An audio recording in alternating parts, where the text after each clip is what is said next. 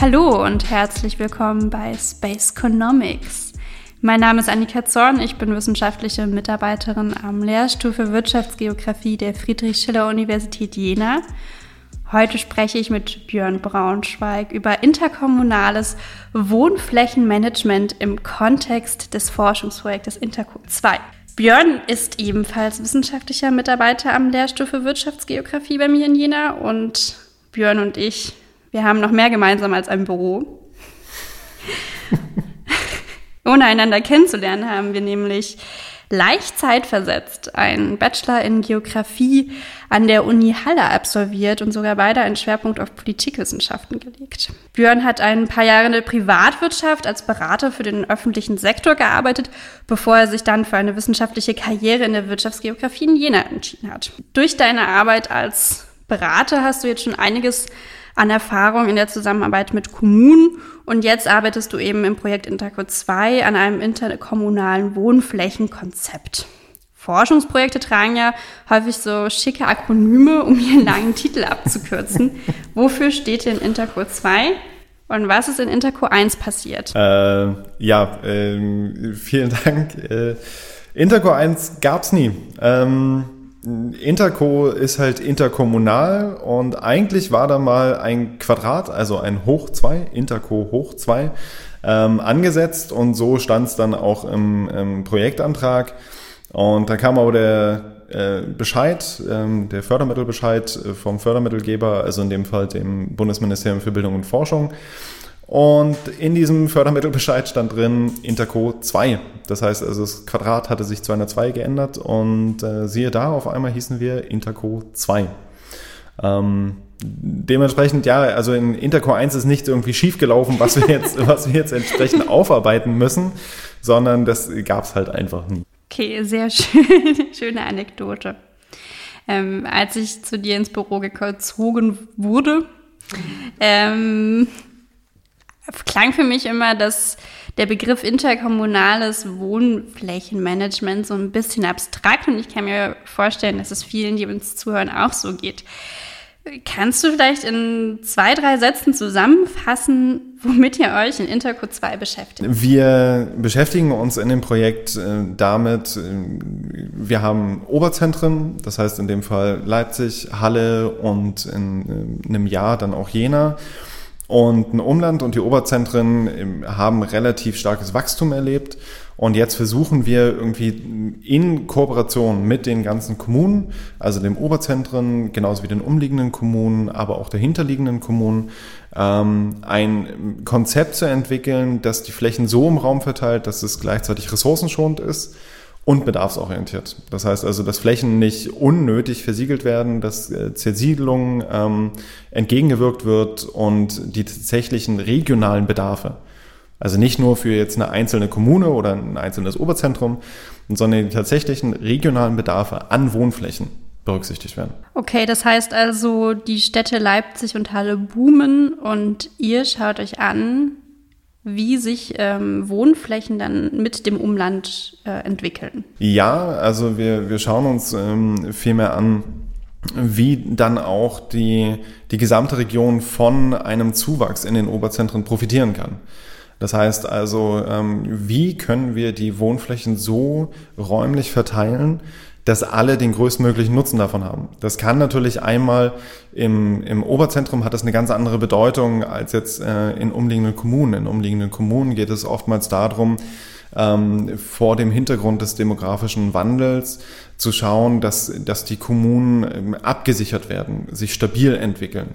Im Oberzentrum geht es dann vielmehr darum, wir haben Druck, der Druck führt auch äh, zu ansteigenden Mieten und äh, dem auch in irgendeiner Form zu begegnen. Das heißt also auch ähm, nicht nur die, die umliegenden Kommunen irgendwie als sowas wie, wie Ausgleichsflächen zu beachten, sondern als eigenständige Kommunen anzusehen, die aber regional verflechtet sind und ähm, dementsprechend auch die ganz eigenen Bedarfe mitbringen in die Region und die Wohnflächen sich diesen Bedarfen entsprechend anpassen müssen. Okay, das äh, klingt auf jeden Fall sehr spannend. Also um vor allem diesen Stadt-Land-Dualismus, wie man das ja so klassisch aus dem Geografiestudium kennt. Du hast eben schon gesagt, dass ihr mit Kommunen zusammenarbeitet, ja, also den Städten und auch den, ähm, den Oberzentren und auch den kleineren Kommunen. Habt ihr noch mehr Partner? Ähm, ja, wir arbeiten mit dem Institut für Länderkunde zusammen, äh, dem äh, Leibniz-Institut für Länderkunde in Leipzig. Äh, die sind auch Leadpartner bei uns. Das heißt also, die haben, die sind federführend verantwortlich ähm, und wir sind dann quasi der zweite wissenschaftliche Hauptpartner als äh, Lehrstoff für Wirtschaftsgeografie. Ähm, dann konkret mit Stellen versehene PartnerInnen sind dann auch entsprechend noch die Stadt Leipzig und der Landkreis Leipzig. Und dann haben wir eine ganze Reihe von assoziierten PartnerInnen. Also das reicht vom äh, Mitteldeutschen Verkehrsverbund über ähm, den Verband Sächsischer Wohnungsgenossenschaften ähm, bis hin zu den einzelnen Gebietskörperschaften in der Region, ähm, in der wir tätig sind. Das klingt auf jeden Fall nach sehr vielen Personen, die koordiniert mhm. werden müssen. Ja, das ist eine ganze Reihe. Das äh, klingt nach einer Kunst für sich. Wie läuft das so? Ähm, mal so, mal so. Sagen wir, sagen wir so. Also es ist, wir, wir versuchen natürlich ähm, die Bedarfe, und das ist ja, das ist ja unser Ansatz, wir sind ein praxisorientiertes Forschungsprojekt und wir versuchen halt die Bedarfe der, der einzelnen Gebietskörperschaften ähm, und natürlich auch der, der assoziierten PartnerInnen zu berücksichtigen. Und da, dass da nicht alles immer hundertprozentig glatt läuft, ist, ist verständlich. Dass es da auch Differenzen gibt, ist verständlich. Aber prinzipiell würde ich schon sagen, wir, wir ziehen alle an einem Strang. Wir wissen darum, dass es wichtig ist, auch, auch ressourcenschonend vorzugehen. Und wir wissen vor allem darum, ähm, dass es äh, zu, zu erheblichen Problemen auch natürlich infrastruktureller Art kommen kann, wenn jetzt äh, eine Reihe von Ein- und Zweifamilienhaussiedlungen aufgebaut werden, äh, wenngleich wir der demografischen Entwicklung einzelner Ortsteile entnehmen können, dass dort in den nächsten 20 Jahren einfach aufgrund der Altersstruktur relativ viel struktureller Leerstand entstehen wird da war prinzipiell auch immer die, die Aussage, okay, das Oberzentrum wächst, also werden wir definitiv auch profitieren. Und zwar in enormen Maßen, ähm, die wir so oftmals dann aber auch nicht aus den, aus den Daten rauslesen können. Ich werde ja wahrscheinlich auch viel mit Kommunen zu tun haben, ähm, da ich zu Klimaanpassungen in Mittelgebirgsregionen forsche und da eben auch viel mit äh, Kommunen sprechen werde zum, über das Thema Klimawandel, Anpassung. Was ist deine Erfahrung? Du hast eben schon ähm, über die Bürgermeisterinnen und Bürgermeister gesprochen, die sich ähm, Vorteile erhoffen vom Boom von Leipzig äh, oder auch von Halle. Wie, wie wird das Vorhaben von euch in den Kommunen äh, aufgefasst? Das heißt, ähm, ist es gewünscht? Wie, wie verläuft äh, die Zusammenarbeit? Ähm, wird da kooperiert oder ähm, ist es so, wie du gerade gesagt hast, naja, die wollen dann irgendwie vor allem ihre Vorteile natürlich daraus ziehen, was ja auch völlig ähm, richtig und verständlich ist. Ähm, aber inwiefern äh, wird es auch äh, in diesem größeren Forschungsvorhaben, in dem steht, äh, steht äh, auch betrachtet von den Kommunen oder auch nicht? Ja, ähm, das, ist eine, das ist ein sehr, sehr guter Punkt. Also eine riesengroße Herausforderung, vor der wir uns seit Anfang an sehen, ist, ist ein Verständnis seitens der Kommunen für ressourcenschonendes Flächenmanagement. So eine, so eine Form von Umdenken, da versuchen wir halt darauf hinzuarbeiten und das versuchen wir dann auch. Ähm, wir haben in der Region in drei Landkreisen mit 23 ähm, BürgermeisterInnen ähm, Interviews geführt und haben in diesen Interviews natürlich dann auch immer das, das Projekt vorgestellt und in den meisten Fällen ähm, hat das natürlich dann auch, oder nicht natürlich, sondern dankenswerterweise dazu geführt, dass so ein Stück weit mehr Verständnis dafür da ist. Es gibt auch einige Kommunen, das, das will ich absolut nicht unterschlagen, die sind wahnsinnig hinterher. So, die, die sehen äh, das Problem und die sagen auch, okay, das, das ist für uns wichtig und da, da unterstützen wir euch auf ganzer Linie. Aber prinzipiell ist äh, das ein, ein Aspekt, der, der deutschlandweit, also ähm, schwierig und halt auch einfach, nennen wir es Kind beim Namen, es ist halt nicht allzu sexy, das zu verkaufen. So, und halt zu sagen, ich will die Ressource Boden schon, weil alle sagen, ja, aber wir haben, wir haben so viele Felder. Wir haben so viele Felder.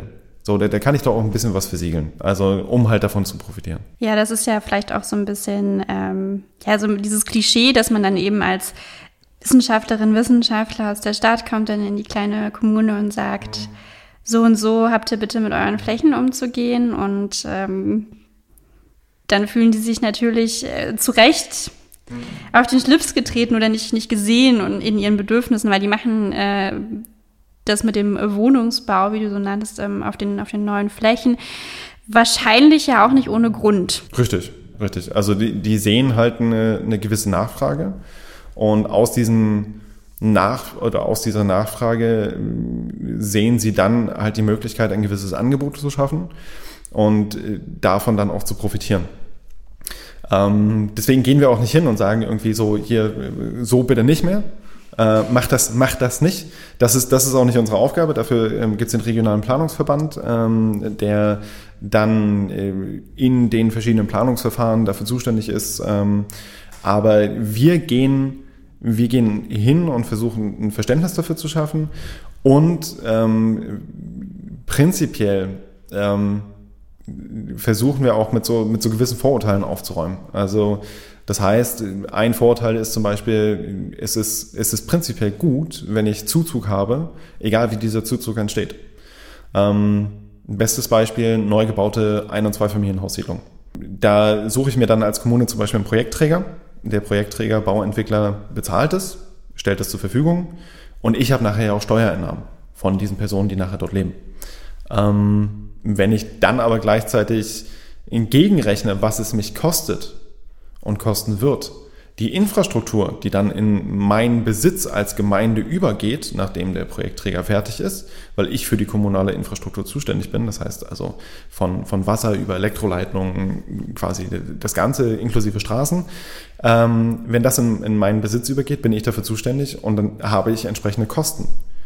Und äh, das ähm, interessante Untersuchungen zum Beispiel, und Berechnungen auch ähm, zum Beispiel von, von Thilo Sekol, einem externen Doktoranden bei uns, ähm, der nächste Woche seine Verteidigung, seine Dissertation hier hat, ähm, wo er mal vorgerechnet hat, so ja, nee, so einfach ist das nicht. Und nachher bleibt summa summarum, er hat das Beispiel für, für Baden-Württemberg durchgerechnet, bleiben summa summarum 70 bis 100 Euro pro Person übrig, die zuziehen. Das ist, das ist, also jährlich. Das ist nicht viel. Das heißt, ähm, es gibt viele Faktoren, die so ein Wohnflächenmanagement, ähm, wie ihr es in dem Projekt Interco 2 erarbeitet, beeinflussen. Du hast vorhin schon mhm. gesagt, die Demografie, dann natürlich auch die finanzielle Situation ähm, der Kommune. Was fließt da alles mit rein? Also was schaut ihr euch an, wenn ihr diese ähm, Konzepte entwickelt? Ähm das viel. sehr, sehr, sehr, sehr, viel. Also ähm, wir, wir haben ähm, ursprünglich mal angefangen mit so einem einem riesen Indikatorenset, also wo wir versucht haben, wirklich alles, was, was irgendwie in Frage kommen könnte. Und das ist ähm, einmal von der, von der Versorgungsinfrastruktur, also da reden wir von, von Apotheken, da reden wir von, von Arztpraxen, da reden wir von, ähm, von Supermärkten, aber natürlich auch ähm, bis hin dann zu, zu ähm, ähm als wichtigen, als sehr, sehr wichtigen Punkt die Verkehrsinfrastruktur, das heißt Anbindung über den öffentlichen Personennahverkehr, schienengebundenen Personennahverkehr, ähm, und äh, bis hin dann aber natürlich auch zu Flächenverfügbarkeiten in den Kommunen, ähm, Brachflächen, einfach zu reaktivierende Brachflächen, ähm, Potenziale der Innenentwicklung. Das heißt also, wenn ich ähm, Flächen in meiner Kommune habe, im, im, im Siedlungskern meiner Kommune habe, wo noch Platz wäre, um zu bauen. Ähm, und äh, da, ja, das ist, das ist so im Gro ähm, Flächenverkehr, äh, Demografie, das heißt also demografische Entwicklung, wie haben sich Zuzug ähm, und Abwanderung entwickelt, wie sieht das ähm, natürliche Saldo aus, das heißt also ähm, de facto nachher die Differenz oder der Überschuss aus äh, Geburten- und Sterberate. Ähm, wie sieht die Altersstruktur aus? Also wie können wir davon ausgehen, dass sich das demografisch entwickelt? ähm, weil wir natürlich in so einem Monitoring-System auch schauen müssen, ähm, wie sehen die Bedarfe nicht nur jetzt aus, wo, wo Leipzig dann gegebenenfalls boomt, ähm, sondern wie sehen die Bedarfe in 20, 30 Jahren aus. Ähm, das, ist, das ist ganz, ganz viel natürlich mit, mit Annahmen verbunden, die wir irgendwie im Vorfeld treffen. Aber viel davon basiert dann auch in, auf entsprechenden Bevölkerungsprognosen zum Beispiel. Ähm, und da dann einfach zu schauen, okay, wie, wie, wird sich das, wie wird sich das hier entwickeln? Welche Flächen stehen dafür zur Verfügung?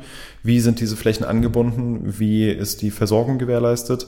Und wo sind dementsprechend gute Standorte, um weitere Wohnflächen auszuweisen? Wie kann ich mir aber das Produkt, was ihr herstellt, also das Wohnkonzept oder das Monitoring-System, wie kann ich mir das bildlich vorstellen? Ist das jetzt eine Homepage oder ist es eine Excel-Datei oder PDF? Also was schafft ihr, damit Menschen, also ich nehme jetzt mal an, dass sich das dann irgendwelche Entscheidungsträgerinnen und Entscheidungsträger aus den Kommunen, also die Bürgermeisterinnen und Bürgermeister, die du vorhin angesprochen hast, dass die daran ja Interesse haben, sich das anschauen wollen. Wie bereitet ihr dieses Produkt auf, damit die damit umgehen können am Ende?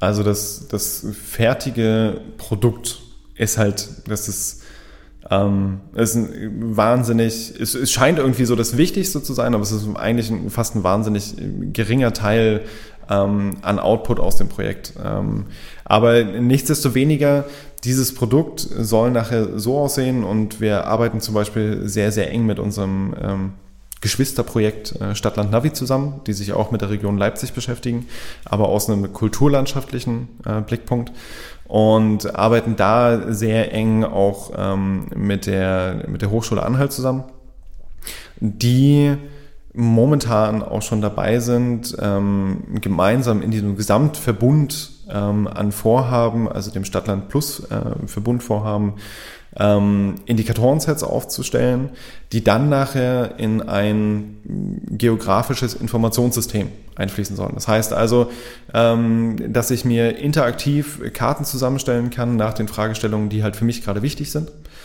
ähm, und das als Grundlage nehmen kann in, als Entscheidungsunterstützungssystem, wie es immer so schön heißt, um dann auf dieser Basis meine Entscheidung zu treffen. Ganz konkret werden wir aber auch äh, neben diesem, diesem System, was dann nachher vor allem dem, dem Monitoring dient, arbeiten wir mit unseren äh, PartnerInnen daran, dass wir nachher ein Konzept haben, was ganz klar Flächenpotenziale ausweist, ähm, Schwerpunkte der Wohnflächenentwicklung in der Gesamtregion ausweist und das heißt, das geht natürlich, wir sind GeografInnen, äh, das geht am besten über Karten.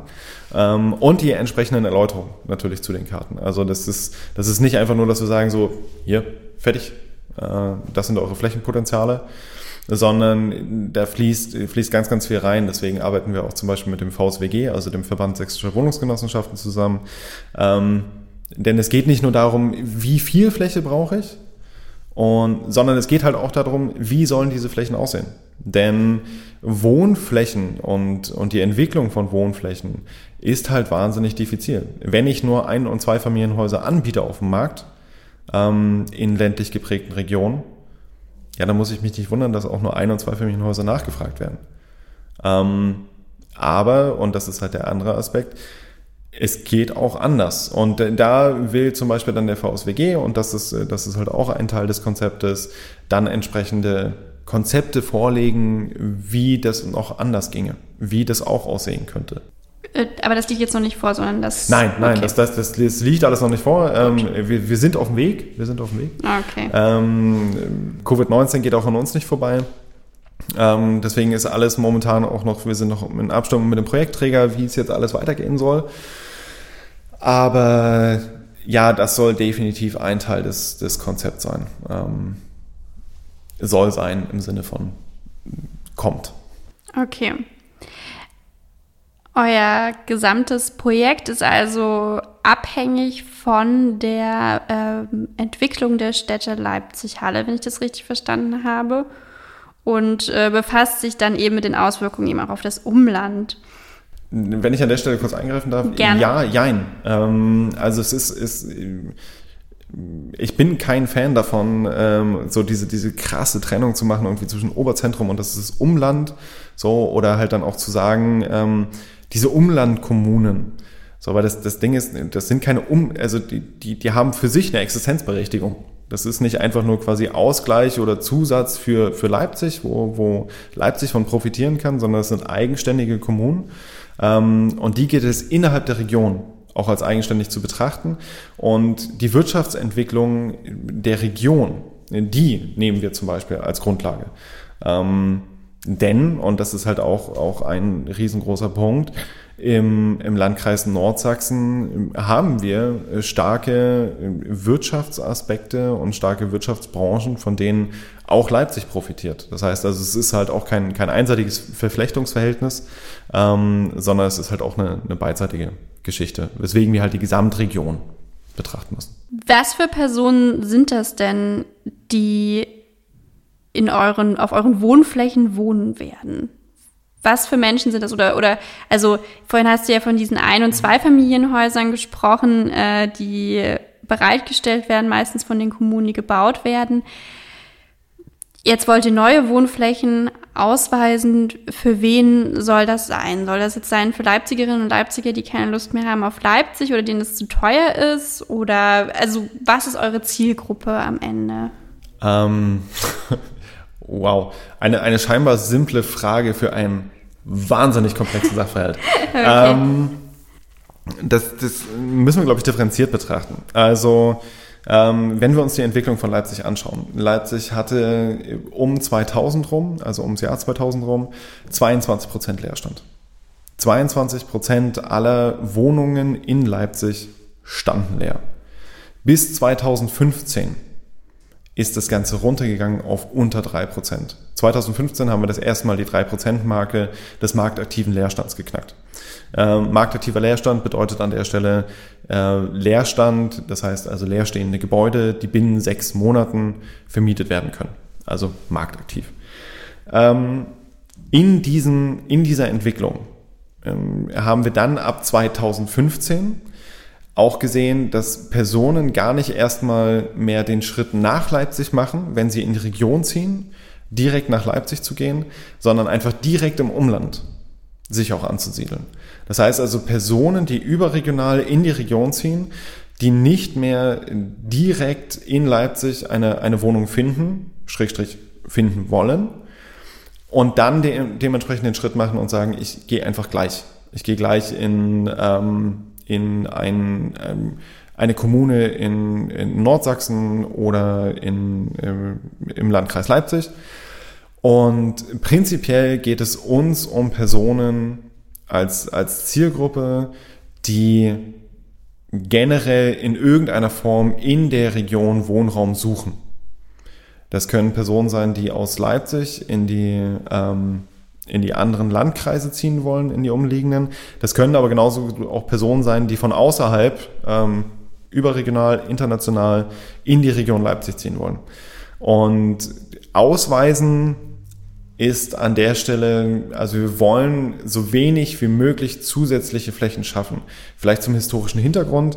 Anfang der 90er Jahre gab es eine riesengroße Welle, in der Bebauungspläne neu aufgestellt wurden.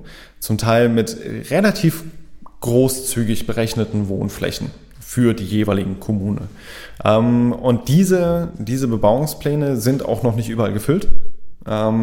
In anderen Kommunen, wo sie bereits gefüllt sind, wird jetzt zum Teil neu ausgewiesen. Das heißt also, ich würde nicht pauschal sagen, wir versuchen jetzt irgendwie Flächen zu finden, die wir neu ausweisen können, sondern wir versuchen bereits ausgewiesene Flächen und äh, sonstige Potenzialflächen gleichermaßen zu berücksichtigen und auf Basis der, der Lage, Verkehrsanbindung, das, was ich vorhin schon sagte, ähm, entsprechend zu bewerten und zu gewichten und halt zu sagen, okay, das wäre ein guter Standort, das ein weniger guter Standort.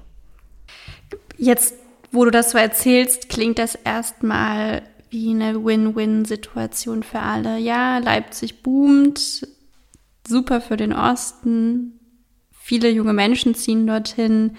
Ähm, gleichzeitig gibt es günstigen Wohnraum auch in den umliegenden Kommunen. Die profitieren wiederum auch durch Steuereinnahmen. Dort werden schöne Häuser gebaut. Einfamilienhäuser, Zweifamilienhäuser. ähm, ja, für manche Menschen, wie du gesagt hast, ist das ja ähm, die Wunschvorstellung, ähm, was sie, wovon sie träumen. Ist das jetzt einfach als positiv zu bewerten, diese Entwicklung, die ihr da gerade beobachtet. Ähm, ich vermute, dass es da auch Probleme gibt, so wie immer in sozialwissenschaftlichen Fragestellungen, dass es nicht ganz so einfach ist. Äh, Björn, was, was für Herausforderungen stehen auch, äh, sag ich mal, vor den Individuen, aber auch vor den Kommunen, vor den äh, unterschiedlichen Städten? Ähm, die politikwissenschaftliche Antwort wäre, es kommt drauf an. Äh, es, es, kommt drauf, es kommt drauf an, ähm, worüber wir an der Stelle wirklich reden. Also ich habe als Kommune andere Herausforderungen, als wenn ich, wenn ich selber als, als Privatperson irgendwie dahin ziehe. Ähm, prinzipiell tue ich mich auch schwer damit, ähm, an der Stelle zu sagen, okay, für, für die oder die Kommune ist der und der Aspekt positiv ähm, weil es an vielen Stellen einfach zu viele, es ist nicht nur zwei Seiten einer Medaille, es sind zu viele Seiten an, an zu viele Medaillen.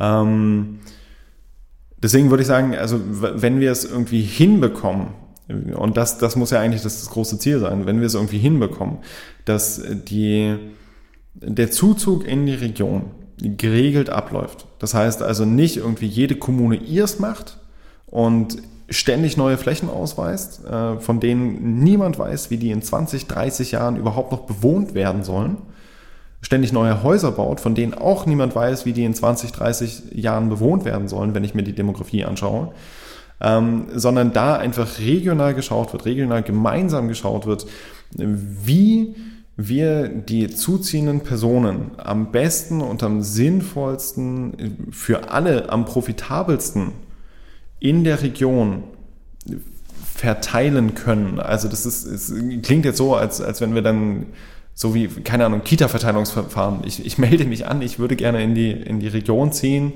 und äh, dann kriege ich halt ein, ein, Haus zugewiesen. So, das, das ist nicht damit gemeint, sondern ähm, viel folgt da natürlich auch dem, das, was ich eingangs auch schon sagte. Also wenn ich halt ein bestimmtes Angebot bereitstelle, das heißt also, wenn bestimmte Kommunen dann nur noch bestimmte Angebote bereitstellen dann wird sich auch die, die Nachfrage entsprechend danach richten. Da geht es dann darum, auch Interessensausgleiche zu schaffen. Und Interessensausgleiche in diesen interkommunalen Kooperationen.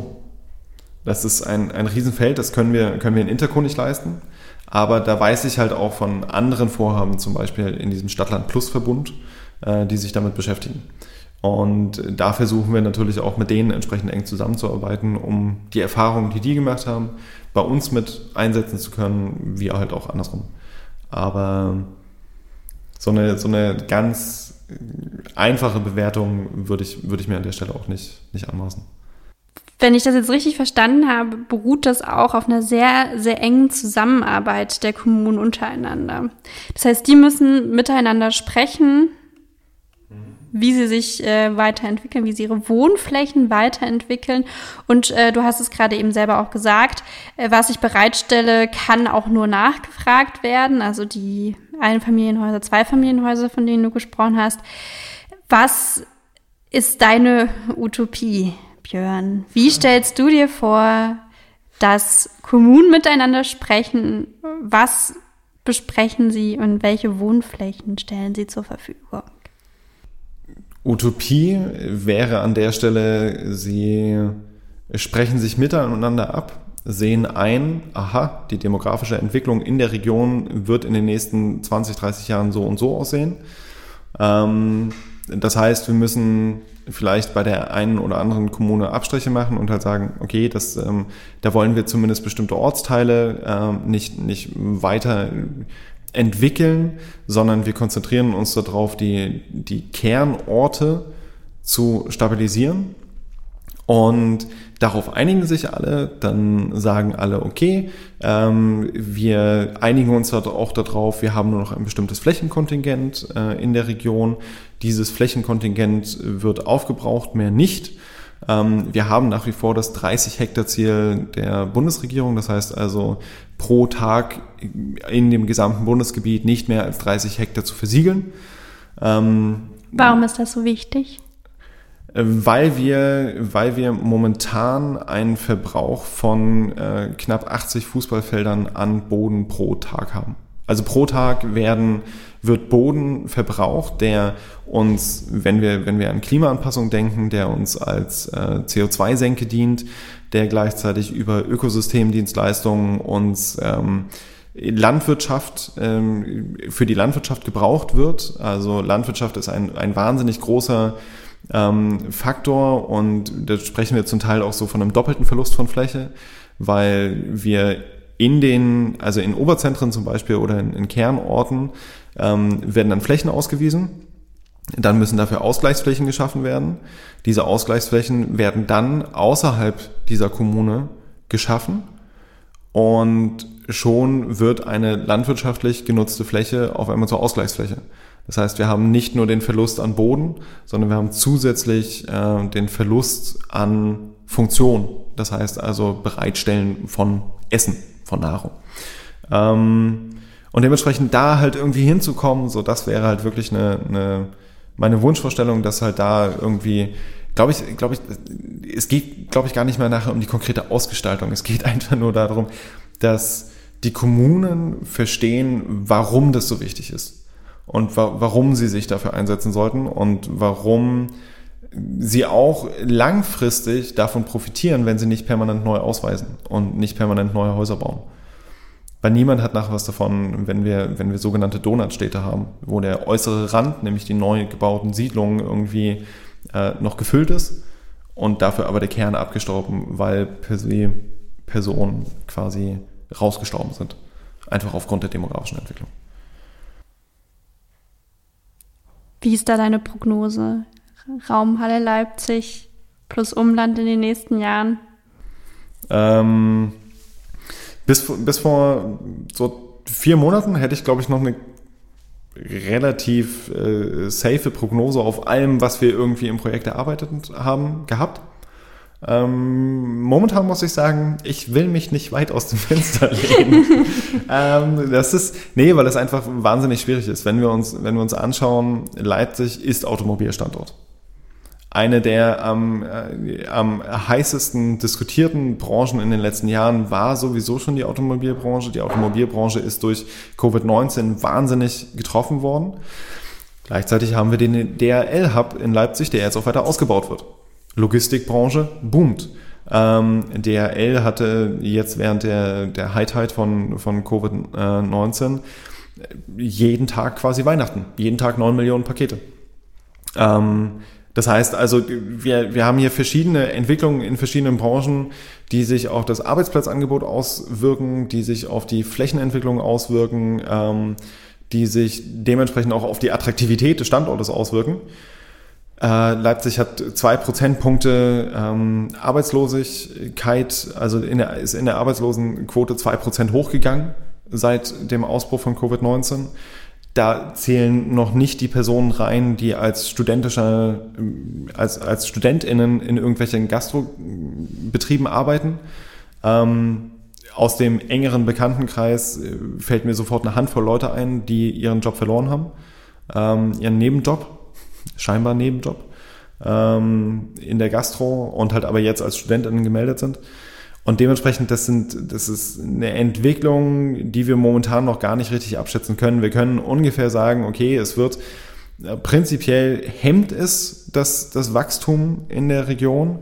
Aber wenn sich die Wirtschaft schnell wieder erholt, gehen wir davon aus, dass ähm, es quasi ein temporärer Aufschub ist, aber jetzt kein Abbruch. Also kein Abbruch der Entwicklung. Das heißt also, wir werden weiterhin, wir gehen weiterhin von Zuzug aus. Ja, gemilderten Zuzug nicht in der, der Stärke, wie wir es in den letzten ähm, Jahren gesehen haben, beziehungsweise auch nicht in der Stärke, vor allem nicht in der Stärke, wie wir es in den Jahren zwischen 2010 und 2015 gesehen haben, aber mit weiterhin Zuzug, weiterhin hoher Attraktivität für den Standort. Das gilt sowohl für Halle als auch für Leipzig und dementsprechend für die gesamte Region ein, ein Zuzug, ähm, der andauernd, aber eher stabilisierend und konsolidierend wirkt, als jetzt wirklich zu Wachstum zu führen.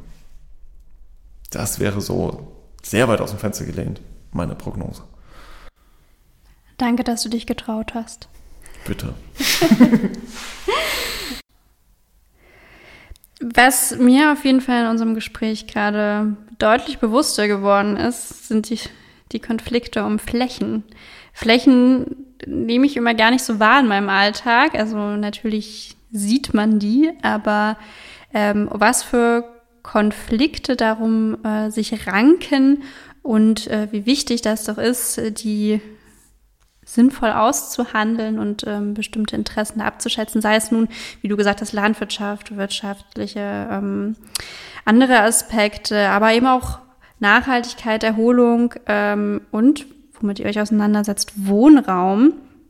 Das ist alles ähm, ja hochkomplex und äh, abhängig von wahnsinnig vielen Faktoren, wie mir jetzt echt nochmal klar geworden ist. Also ich, ich habe zwischendurch echt gestutzt. Ich meine, ich weiß natürlich, womit du dich grob auseinandersetzt, aber welche Dimension das annimmt, ja, mit nicht nur Demografie, sondern eben auch all den anderen Faktoren, die damit hineingespielt hat, über die wir gesprochen haben. Und dann kommt eben so eine Wildcard wie Corona und äh, sagt, äh, schmeißt das ganze Schachbrett um, was du dir ja. äh, oder ihr euch im Projekt in den letzten Jahren.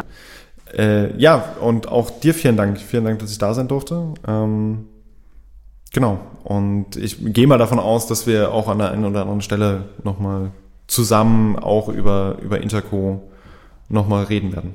Also. Ich werde mir noch viele spannende Fragen für dich ausdenken und unsere Zuhörerinnen und Zuhörer. Viele einfache Fragen mit ganz komplexen Antworten. Ich sehe es schon kommen. ja, liebe Zuhörerinnen und Zuhörer, ich hoffe, wir hören uns bald wieder bei Space Economics. In der Zwischenzeit könnt ihr, können Sie uns auf Twitter und Instagram folgen. Und zwar findet man uns unter vigeo-jena. Wir sind auch wahnsinnig äh, interessiert an Ihren, euren Meinungen zu den Themen, die wir hier gerade besprechen. Also gerne kommentieren, gerne Feedback geben und ähm, auch gerne Wünsche äußern, äh, worüber wir noch sprechen sollen, was noch so interessant ist an dem Thema, ähm, dann für unsere nächste Folge zu Interco. Tschüss.